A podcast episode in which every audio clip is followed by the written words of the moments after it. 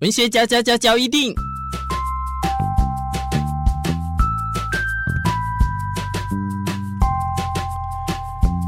欢迎收听文学嚼一定。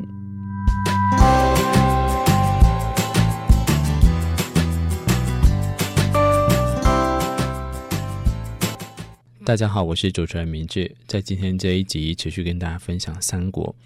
三国鼎立的时候呢，曹魏的势力啊，已经占了整个中国北方。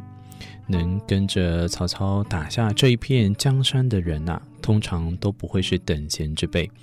但是历史上呢，也记载着这一位将军，也是我们今天的主角之一啊，非常的善用骑兵。只可惜，在这个将军啊，替曹操打下了基础的江山。可是呢，勇猛了大半辈子，最终呢也战死了沙场。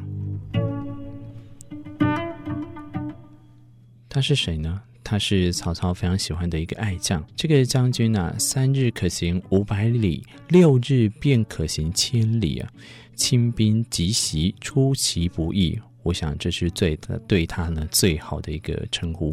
他也伴随着曹操打了大半辈子啊，也替魏国呢奠定了重要的基础。这个人就是镇西将军夏侯渊。说到夏侯渊这个人呢，善于出奇兵，也常常给予敌方啊出其不意的这个攻击啊。或许出其不意呢，能给他最好最好的成语代表就在他的身上。话说曹操起兵的初期呢，夏侯渊便跟在身边，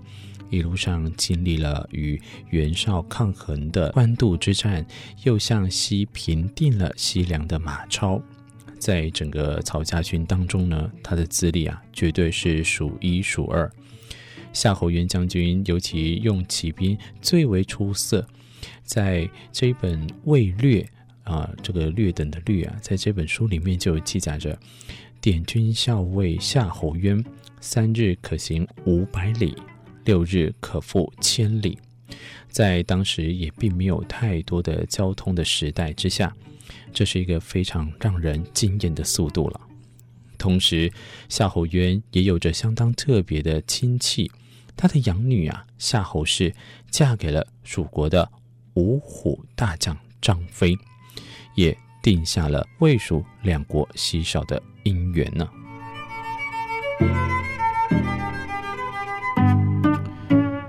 然而，骁勇善战的猛将，还是会有他最后的舞台。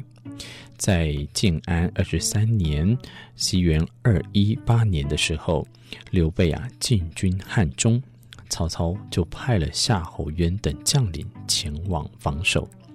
双方都在当地坚持了两年，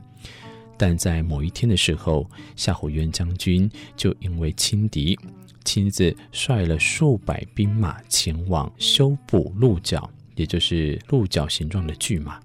但是被刘备的鬼才军师法正呐给带个正着，马上派了黄忠啊上前奇袭。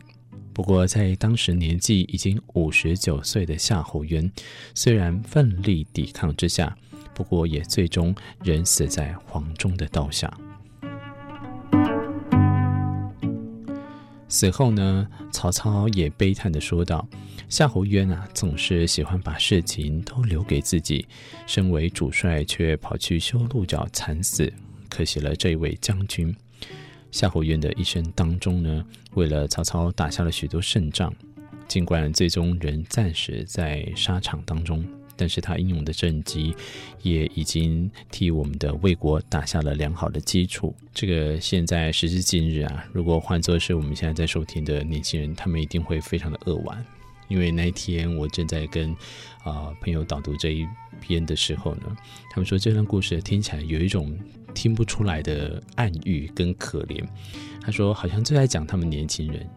呃，有时候呢被这个主管啊给这样子的呃嗯可以说是不断的这利用，应该这样讲嘛？那我是照这个他们在这个职场上的转述啊。听下来呢，其实这也呼应到曹操刚才说到，他悲叹的说归说啊，虽然这个我们的夏侯渊总是喜欢把事情都留给自己，他身为主帅却跑去修鹿角，